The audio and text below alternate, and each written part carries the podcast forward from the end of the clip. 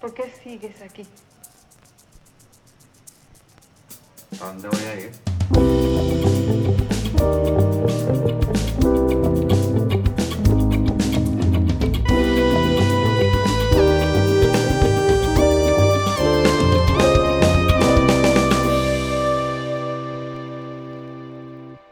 Buenas tardes, buenos días, buenas noches a todos y buenas madrugadas para nuestra invitada. Bienvenidos a Cómo Llegamos Aquí, un espacio semanal donde hablaremos paja de distintas experiencias de venezolanos fuera del país. Rafael y yo también vamos a demostrar en cada episodio nuestra ignorancia sobre, eh, sobre diferentes países del mundo y opinamos sin fundamento alguno sobre experiencias ajenas de migración. Gracias Luis y gracias a, a todos los que han visto los episodios pasados y que nos han dado feedback, que es un motivador para seguir haciendo esto. Este, hoy nos vamos bastante lejos, no- hoy nos acompaña Andrea López.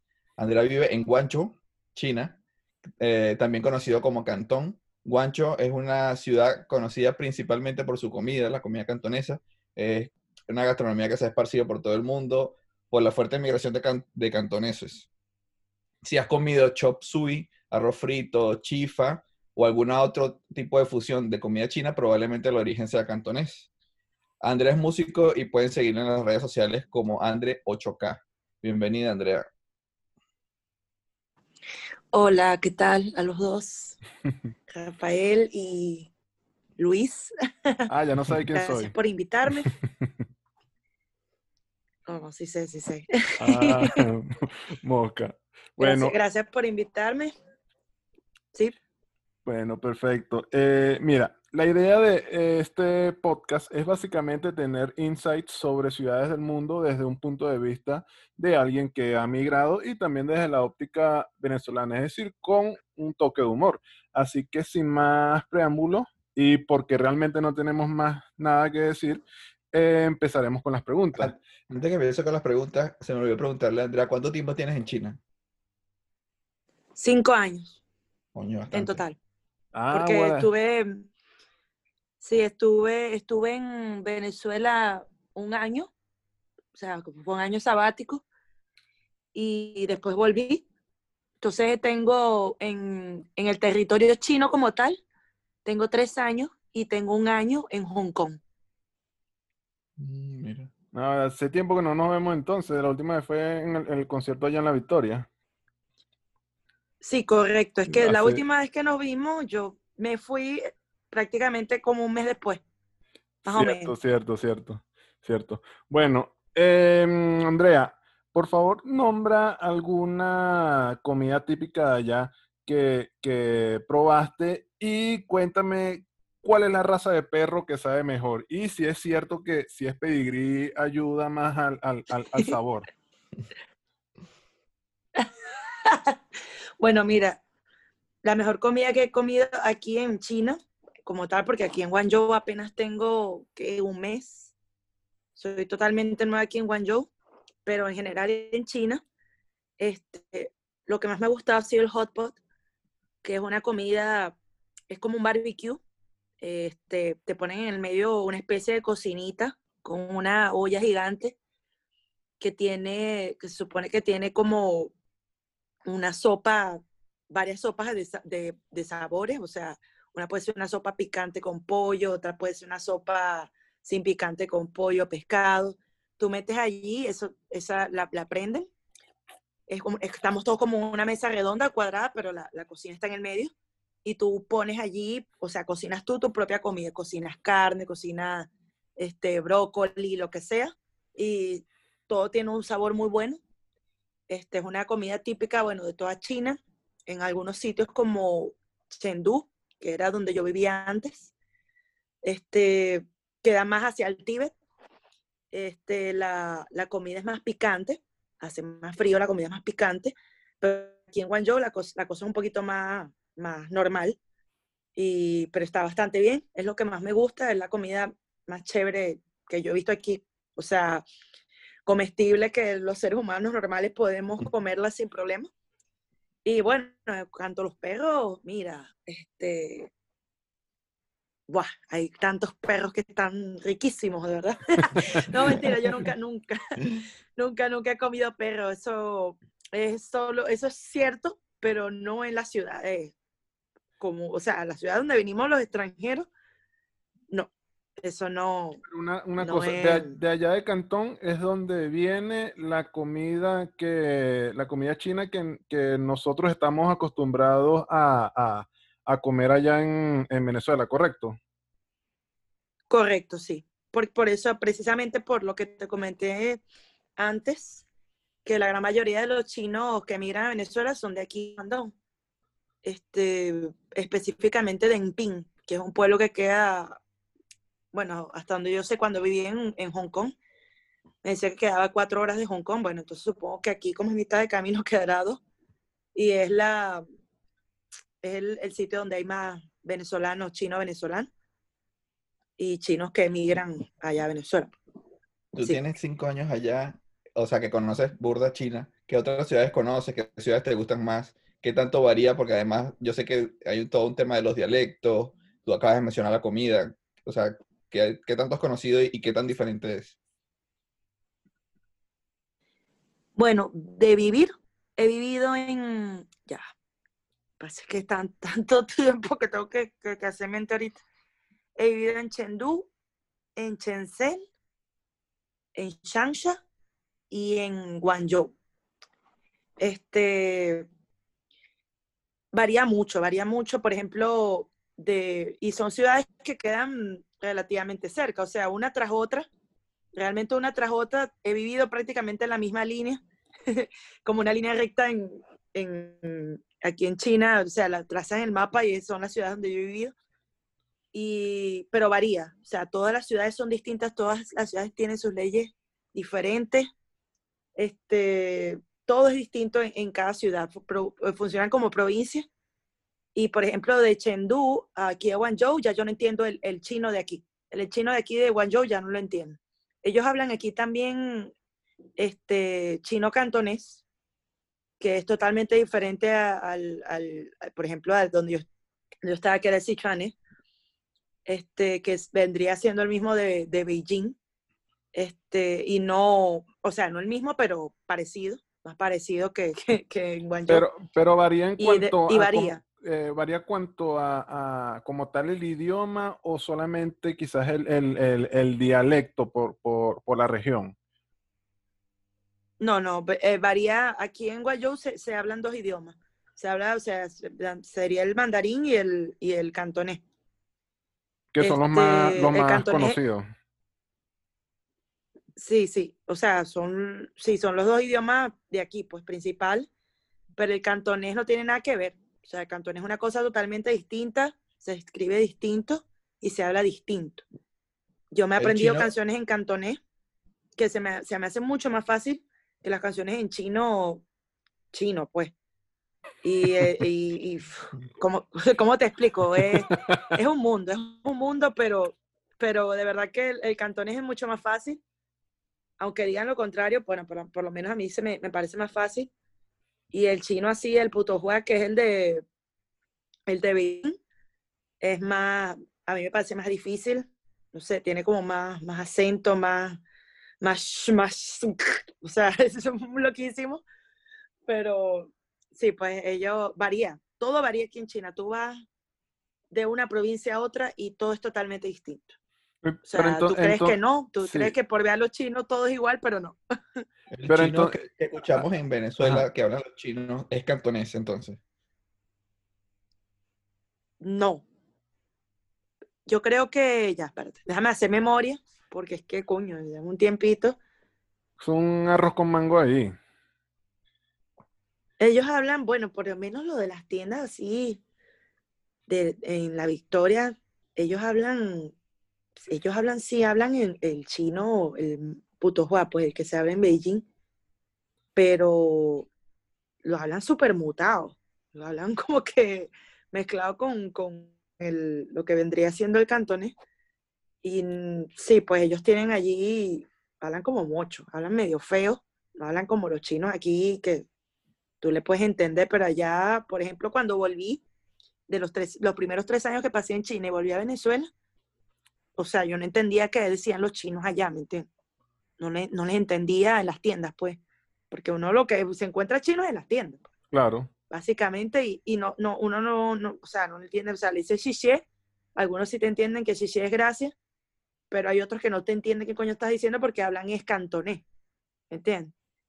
Entonces Ah, varía, varía bastante, varía bastante. Pero entonces, eh, según lo que no- nos cuentas, eh, pues, cuéntanos un poco cuál ha sido entonces qui- quizás el, choque cultural más fuerte que, has tenido eh, allá. Y eh, no sé si eh, como tal en todo, en toda tu experiencia allá o también quiz- eh, quizás variando de región. Variando de región, sí, muchas. Por ejemplo, cuando viví en Chengdu, este, la gente es un poquito más, más como más relajada, más calmada y son menos groseros. Pero cuando viví en Changsha, es Hunan, que es una provincia, por cierto, que queda al lado de Wuhan, que es donde se originó todo este problema que estamos viviendo ahorita. Este, bueno, allí la gente es bastante grosera, eh, no tienen, no sé, son, son como, o sea, la, la ciudad es grande, tiene rascacielos. De hecho, cuando trabajé allí en esa ciudad, trabajé en el único rascacielos de la ciudad y sin embargo la gente que iba allí era bastante grosera, no sé, eran, no sé, eran, eran groseros, ¿sabes? Eh, Te Pero ponían, te por- ponían por- caras así. ¿Por tema de, de- de- de xenofobia o, o más porque son así? más, no xenofobia, es más desconocimiento, ¿sabes? Yo veo un extranjero y, y- y como que a veces como que le da miedo, pero no es xenofobia, ¿sabes? Es como, es ignorancia pura, porque xenofobia es otra cosa, Sí. ¿sabes? Xenofobia es, que tú sabes que eres extranjero y te tienen que odiar, no. Es que te sientes como que ellos no saben, no saben cómo, cómo tratar contigo, ¿me entiendes? Ok. Y entonces eh, no saben si ser tímidos, pero ya una vez que tú te le acercas, por ejemplo, yo que estoy cantando y una vez que me le acerco, que voy a las mesas y tal, ay, ahí se pierden todo el miedo, pero de, de resto es, es como, es timidez, ¿sabes? Mucha timidez. A diferencia de Chengdu, que es una, ciudad un poquito más internacional, tú vas para allá como extranjero y los chinos son más abiertos, hablan un poquito más inglés, pero esa, podría decir que Changsha, este, sin ánimos de ofender ni nada, es de las peores ciudades en las que he vivido aquí en China. No, no me ha gustado. Eso que tiene todas las facilidades de una ciudad de primer mundo, pero no, no me ha gustado para nada. No. Se te hizo Y también es un poquito sucia la ciudad. se te hizo muy difícil aprender el idioma o, o saber que te vas a mudar y tienes que cambiar también de, o sea, como que reaprender nuevamente. Bueno, primero yo no sé hablar chino, solo me sé comunicar un poquito, algunas cositas, pero no sé hablar chino. Y bueno, ya para lo que me queda aquí, que sería un par de años más, ya no, creo que ya no, no voy a tomar la mol- la molestia, pero sí tengo algunas palabras, algunas cosas. Simplemente cuando llego a un sitio, ya un mes después, dos meses después, me adapto a lo que es el, la pronunciación o, o la manera que ellos tienen de hablar, que en todas partes es distinto. Entonces, por ejemplo, este, tú, alguna persona que conozca el español, pero nativo, si va a Caracas, ok, aprendió su, espa- su español de Caracas, pero si va a Maracaibo, de repente no lo entiende. Claro. Entonces, pasa lo mismo, pues. Pasa que todo es cuestión de adaptarse uno o dos meses, es lo que me ha pasado en cada ciudad, y ya a partir de ahí empiezo a entender. Ah, Otra vez. perfecto. O sea, que se puede vivir en China sin, sin saber chino. O sea, n- ¿cómo, cómo- o sea, me llama la atención el hecho de, o Sí, sea, se el, puede. del día, el día a día, las compras, la- todo, todo lo- el hacer vida, pues. Se puede, de hecho yo ahorita, todo es cuestión de costumbre y de también de poquito de interés. Yo ahorita voy a, voy a ahorita pedir un poquito de comida porque se me olvidó pedir en el trabajo. Entonces voy a ahorita ordenar por la aplicación la comidita y me llega directo a casita, todo bien. Este, pero la aplicación está totalmente en chino. Pero yo me tomé la molestia de tomarle captura y todo eso y ya entiendo todo lo que, lo que dice la aplicación. Entonces, mm, se puede vivir en China sí, sin, sin necesidad de hablar chino, se puede. Sí se puede. Buenísimo, entonces. Em, cuéntame un poco cómo, cómo es el, el humor chino y si es cierto eh, ese rumor que cuentan de que allá se originó el, el- el chinazo. El chinazo. Bueno, mira, lo del chinazo, si te voy a decir de una vez que no tengo, no poseo información. no poseo información. Y, este, ¿qué te puedo decir? Ay, que me acabas de preguntar que se me olvidó. El humor chino, ¿cómo es, cómo es el humor chino? Eh, es fácil ¿cómo- cómo- hacer a un sí. chino reír, eh, sarcástico. Bueno, o mira, Eso es lo que te iba a decir, eh, Rafael. No son sarcásticos para nada. Para nada. O sea, sarcas- sarcasmo cero. No. Ellos no saben lo que es sarcasmo. Tú de repente le haces un chiste así como que en inglés, ¿no? A lo que saben hablar. Y ay, no. Pero, por ejemplo, tú le haces un chiste con mímicas o algo, ahí sí se ríen, se cagan de la risa. Son de un humor muy, muy básico y muy inocente, muy inocente el humor de ellos. Demasiado de inocente. repente también diría yo. como, Parecen como niños. Como están hablando en otro idioma, bueno, quién sabe. Aunque, eh, sí, es complicado. Eh, Otra pregunta, tú como músico, eh, ahorita hace rato mencionaste que te aprendes, has aprendido canciones en chino. ¿Has tenido como oportunidad de explorar la música china tradicional, la música china, que yo tengo entendido que es como, como completamente diferente a como la conseguimos los occidentales en cuanto a, qué sé yo, patrones, escalas, es otro peo. ¿Has tenido chance de explorar ese tipo de Sí. Muy poco, pero tú sabes que la música popular, bueno, ellos tienen influencia de, esa música tradicional de ellos. Y básicamente ellos, tú escuchas una canción china y no sé por qué, pero es que suena tan china y no nada más por el idioma. Exactamente por lo mismo, pues por, por los acordes, los patrones, las escalas, todo es tan chino que, o sea, ellos tienen su influencia allí. También he escuchado bastante ópera china cuando me monto en los taxis, porque, o sea, realmente no me, no he, no he tenido interés, pero sí me he viajado en, aquí, por cierto, aquí los taxis, el Uber, no es Uber, sino es Didi, Ajá, funciona sí. exactamente igual. Y eh, bueno, respecto a eso, ellos sí, ellos les encanta poner su música este, tradicional, muy gritada, muy, muy lírica, extremadamente lírica, o sea, soprano lírico, pullado, no sé cómo, cómo explicártelo, pero demasiado pullado. Y es bonita, o sea, es bonita, pero ya después de un rato es como eh, escuchar un disco completo de, de, no sé, Armando Martínez o de esos llaneros que, perro, ya, ya basta. Como que te explota el cerebro. de Entonces, más o menos así. Eh, Sí, sí, sí. Andrea, ¿cuál vendría siendo tu, eh, tu grosería favorita de, allá, tu palabra grosera favorita de allá o, una palabra que, que, te guste mucho? Una palabra que me guste mucho. Ah, bueno, lo que yo uso siempre aquí, una frase, que eso te resuelve la vida aquí y, bueno, es, es el resuelve de todo. Timbudón. Eso es, no entiendo una mierda. o sea, no, no, no, no entiendo una mierda, no, pero es no entiendo. Entonces tú vas con el timbudón para todas partes y a los chinos les da flojera discutir y bueno, ya, o sea, al final te dan lo que quieres o, o dejan de... molestarte, se, ¿sabes? Tú le dices timbudón y se van. Sí, sí, sí. ¿Qué Este, estereotipo tenías de China y que se rompió cuando llegaste allá que tú dijiste, yo pensaba que China tenía esta vaina, pero nada que ver? mm, bueno, pensé que China era más, no sé, como esos templos así, eso, esas cosas Shaolin y todas esas cosas preciosas, esos castillos y esas vainas, eso no existe. Muy poco. O sea, están construidos, este, hay unos que sí son este, históricos, pero tienes que salir de la ciudad. Pero la, la ciudad es como una ciudad, por ejemplo, aquí Guangzhou parece Manhattan. Es preciosísimo y puro edificio y, y si no es por los chinos, sientes que estás en Estados Unidos. De verdad que sí. si no es por los chinos.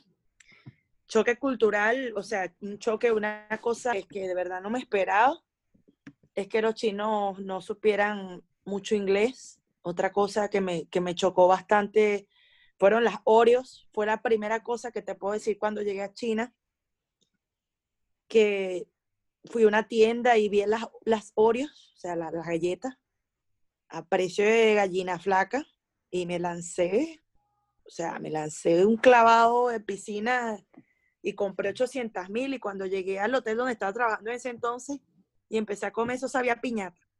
Malísima. Ah, porque era imitación. Ah, malísima. Sí, y no, no solo eso, sino que son como más grandes y más duras y, ay, y malísimas, malísimas, malísimas, de verdad, no. Más nunca compré, más nunca compré Oreo que no dijeran, este, sabes, que no tuviesen el logo americano y todo eso. Más nunca. Oreo China más nunca. Pero Eso fue el golpe, creo que fue el golpe más duro que me llevé. Entonces, siguiendo esa línea, em, ¿qué es lo más sorprendente que tú viste allá que, que te quedaste viendo y dijiste, verga, qué arrecho esto?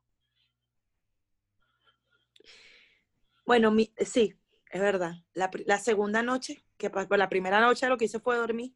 Pu- puto viaje duró cua- 48 horas, este, 52.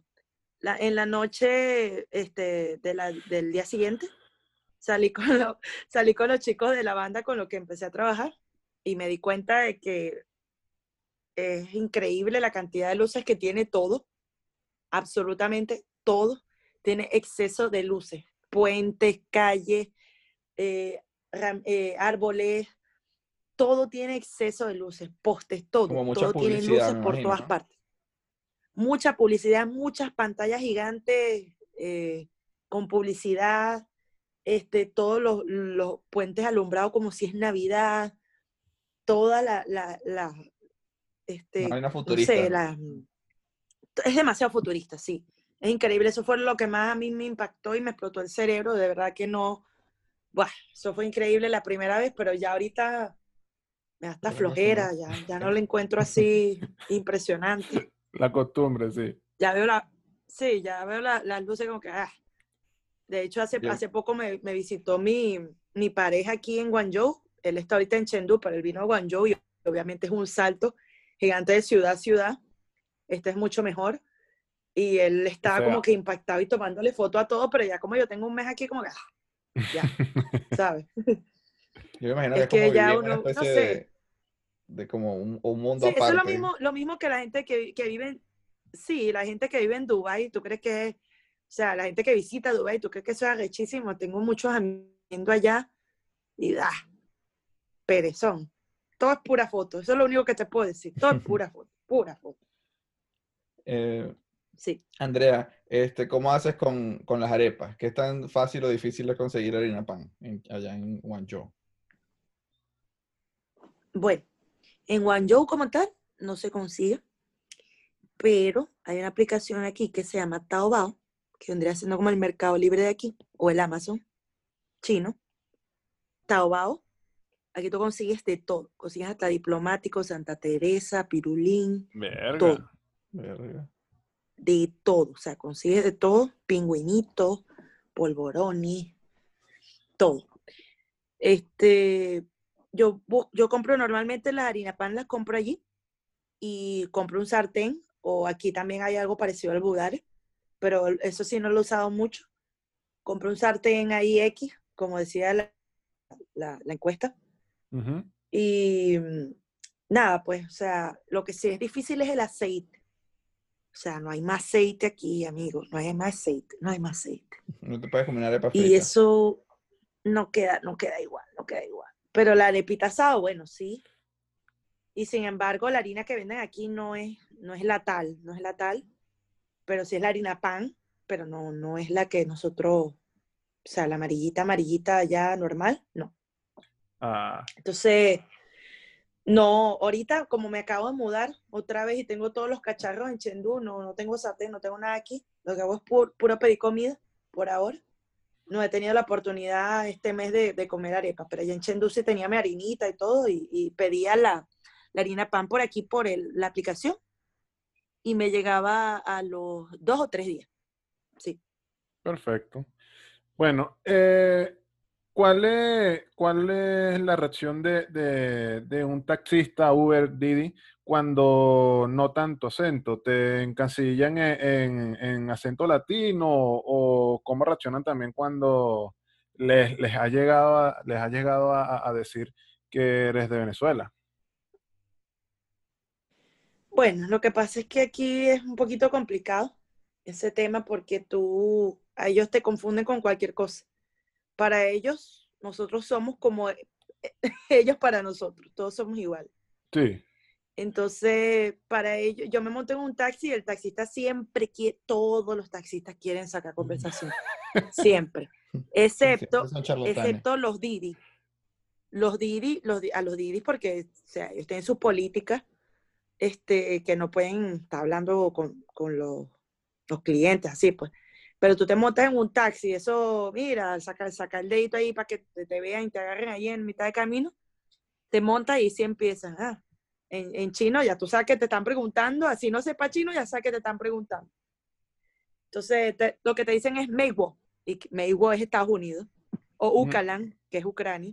Eso para ellos, eh, eso es todo. O sea, o eres de Ucrania o eres de Estados Unidos. Verga. Eres no chino. Entonces, No, occidental. Sí, exacto, no chino, correcto. Entonces, cuando dice Venezuela, que es Venezuela, les explota el cerebro. Ok, ya va, este que es Venezuela. Nada, entonces, ya yo, ya yo resuelvo. para Ah, pero dejar- Ve- para Venezuela no se dice. Venezuela, se dice, o sea, hay, hay una palabra para decir Venezuela, eso yo no lo sabía. Sí, eh, Venezuela. Qué raro. Ah, eh, Honestamente, yo pensé, ah, no sé, pensé, pensé que los, los países se decían, o sea, Sí, como estándar. Ajá, exacto. No, eh, bueno, McDonald's también es estándar y aquí se dice Maidoloa. Ah, pero debe ser un pedo fonético, seguramente. Yo, yo no sé, de verdad, pero rarísimo. Eh, Lo una cierto es que nada, pues. Los chinos beben mucho, o sea, ¿cómo se porta la gente borracha? De repente tú que trabajas como músico habrás visto 10.000 borracheras de chinos. Amigos, yo he visto borrachera, he visto gente potando, he visto cada poema, pero bueno. Ay, chico, me sacas esa conversación justo ahorita saliendo del trabajo cuando, cuando no, no podía venirme para acá porque me estás hablando un chino para beber. Entonces, sí, ellos, ellos beben mucho y quieres que tú bebas con, con ellos. Este, es prácticamente una obligación, tienes que beber con ellos y uno, los contratos que uno firma aquí prácticamente todos son para compartir con, con los clientes de esa manera, brindar, tomar. No estás obligado, pero tienes que hacerlo, pues tienes que hacerlo para no hacerles el feo y que ellos vuelvan al bar y cosas. Claro. Beben mucho, beben muchísimo, beben bastante, beben que jode, pero lo que te voy a, te voy a explicar una cosita rápido, cuando ellos van a esos bares internacionales donde yo, como por ejemplo donde yo estoy trabajando, que te venden el alcohol de verdad, no imitación, que te venden alcohol de verdad importado, o sea, que te traen el alcohol que es, aquí venden en el bar mío, venden diplomático. O sea, te venden, te venden un, un vasito de diplomático tal, por tal precio, pero es el diplomático de verdad. Y ellos se toman eso como si es su alcohol, que el alcohol de ellos es muy bajo, tiene muy bajo de nivel de, De alcohol, ajá. mm, eh, bajo porcentaje, Sí. bajo porcentaje. Este, las bebidas de ellos tienen muy bajo porcentaje, entonces cuando se lanzan un diplomático que se lo beben como agua, mijo, adiós. Eso se vuelven, se vuelven nada, sí. Beben mucho y se vuelven locos. Entonces, eh, continuando con eso, eh, ¿qué es lo más raro que has visto o, vivido tanto en transporte público o incluso en, tu trabajo que- que puedas contar, obviamente? Algo raro. Sí, algo raro o una experiencia que, que te quedó Algo raro, cómico, que tú digas así como que. Verga, así uno que, verga. Bueno, este, es recurrente esta experiencia. Aquí en, en Guangzhou está haciendo aproximadamente 34, 35 grados en el día. Te sientas en un restaurante y obviamente que quieres tú un vaso con hielo y agua fría. Pues nada, los niños aquí te sirven agua caliente. Siempre. No hay Pero manera. Caliente, caliente, como Así si sea un restaurante. Sí, exacto, sí, agua caliente, agua hirviendo, ¿sí? Eso es lo más raro y lo que más me da rabia de aquí. Y, y es, es- eso es lo que te puedo contar, que de verdad que sí es súper extraño. Yo no entiendo. Una persona a 35 grados, tú lo que quieres es tomar agua fría, pero te sacan agua caliente y le dices, oye, con hielo, te vuelven a sacar la misma agua caliente. Una batalla que está perdida, pero bueno, es lo más raro, sí, que puedo contar. ¿Tú sientes que has perdido tu acento? Yo por lo que escucho, no. Pero sí sientes que de repente tu No, acento se vale. convirtió en algo más neutro. O trabajas con mucho, como otros latinos, venezolanos, y eso hace que... No he perdido el acento, pero sí la educación. Buenos días, buenas tardes. Sí, Ah, eso. bueno. Y por lo menos con, eh, eh, que has tenido la oportunidad de, de- de- de compartir quizás comida típica venezolana con, con- no solamente con, con tus compañeros latinos de otros países, sino también con, con, con chinos. Eh, ¿cómo ha sido la, la- la experiencia? Mm, Otra vez repite, que no te escuché bien. Ajá, ¿a- ¿ahora sí me escuchas? Sí, sí, ahora Ok, sí. Ok. Eh, ¿cómo ha sido la, la- la- experiencia de haber compartido comida típica eh, venezolana? No solamente con, con tus compañeros eh, latinos, sino también con, con tus amistades chinas allá, allá en, en tu experiencia en, en la región o en el país. Bueno, bastante receptivos, sí. Con arepa, que era lo único que sí que hemos preparado con amigos chinos. La arepa re- receptivos les ha gustado porque ellos tienen algo similar, no sé cómo le llaman, no acuerdo. Este es al- algo así, un- como un pasito redondo de maíz también, y le meten cosas, le meten carne de todo, carne perro, todo. Y este, muy receptivos, sí, les ha gustado y no, son personas que obviamente todos sabemos y bueno, por eso estamos donde estamos. Eh, son personas que están acostumbradas a comer de todo, pasaron mucha hambre en su tiempo y bueno. Entonces, son muy receptivos con la comida donde sea. Además, los cantoneses, eh, yo tengo entendido que hay como mucha migración de cantoneses en el mundo. Tú dijiste que eh, lo- los chinos de supermercado en, en Venezuela, en Perú, en Argentina, son de, can- son, son de allá. Entonces, y lo que a mí me hace preguntar, ¿quiénes son los dueños de los supermercados allá en, en Cantón? Bueno, a mí explotaste el cerebro ahí porque de Sí, sí, verdad sí. no. Era lo que buscaba. Yo. Oh, me, ahí me explotaste el cerebro, pero de verdad aquí es muy difícil. Mira, aquí es muy difícil uno saber quién, qué es dueño, quién es dueño de qué. Hace dos días fue el, el dueño del edificio, del rascacielos completo, de donde estamos trabajando, y nosotros ni nos dimos cuenta, porque el tipo iba con una camisa de, de chofer de, de- de autobús, te lo juro. Uno aquí no sabe quién es quién, porque es que ellos son muy sencillos. Pueden tener toda la plata del mundo y no pasan desapercibidos. Y entonces, sí, pues uno, es increíble eso de ellos, de ¿verdad? De pinga. Sí. De pinga. Bueno, entonces ya hemos llegado al final y a la mejor pregunta de todas y la que a veces nunca nos hacen. Eh, Andrea, cuéntanos, ¿cómo llegaste aquí? ¿Cómo llegaste a, a- a China? ¿Cómo llegué a China? Ajá. Este, bueno, eh, llegué a China a través de un contrato de música en un hotel. Llegué a través de una agencia de un mexicano que tenía muchos años en China. Este, me pidió mis videos, me pidió mi material, todo eso. A principio venía con una banda, pero luego se canceló y al final me tocó venirme sola. Este, y esa es la manera en la que llegué, pues, mandando mi, mi- mis canciones, mi material, todo eso. Y aparte que las personas que estaban aquí, ya que estaban trabajando con esa persona, eh, con, el, con la agencia, ya ellos habían dado referencia a mí y esa es la manera en la que llegué. La primera vez y la segunda llegué de la misma manera a China. Entonces, una oportunidad de trabajo y, y, y cómo es ese exacto, proceso. sí, Este, ¿ellos te movilizaron hacia allá o, o cómo, cómo funciona eso en, en el mundo de, de ese tipo, del mundo de la música? Bueno, tú mandas, mandas tu material, este, la agencia la aprueba, ok, si la agencia la aprueba, eh, la- eh, mandan el material al hotel o al, o al local donde vas a trabajar, o lo mandan a varios sitios a ver quién cae, y bueno, el primero que cae, ahí es donde te mandan. La ciudad que sea, donde sea, cuando uno quiere salir de Venezuela, uno se pone a escoger, ¿me entiendes? Claro. Entonces, por ejemplo, a mí esta vez me mandaron a Shansha, que yo sabía que era una ciudad fea porque ya había estado en un trabajo de tres días allá. Entonces yo acepté, ellos mandaron toda la documentación y yo fui a la embajada en Caracas a hacer mi visado. Tardó cuatro días, volví, me lo dieron sin problema.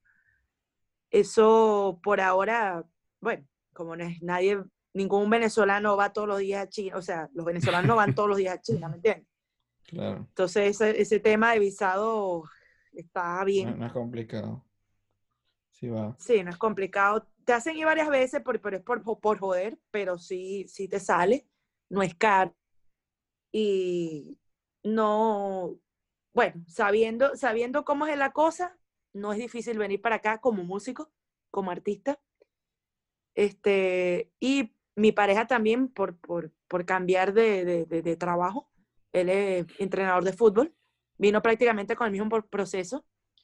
Este, currículum, todo eso, claro, él tiene estudios, pero yo no, yo no tengo estudios y a mí no me hace falta mandar este título universitario, nada de eso, porque para los chinos, por ahora, ser un músico no, no significa que te hayas graduado, ni, o sea, ni requiere que te hayas graduado, sino que puedes ser un músico de nacimiento, ¿sabes? Eso Claro. es no- Claro, algo lo que normal. Lo que necesitas es, me imagino, material para demostrar.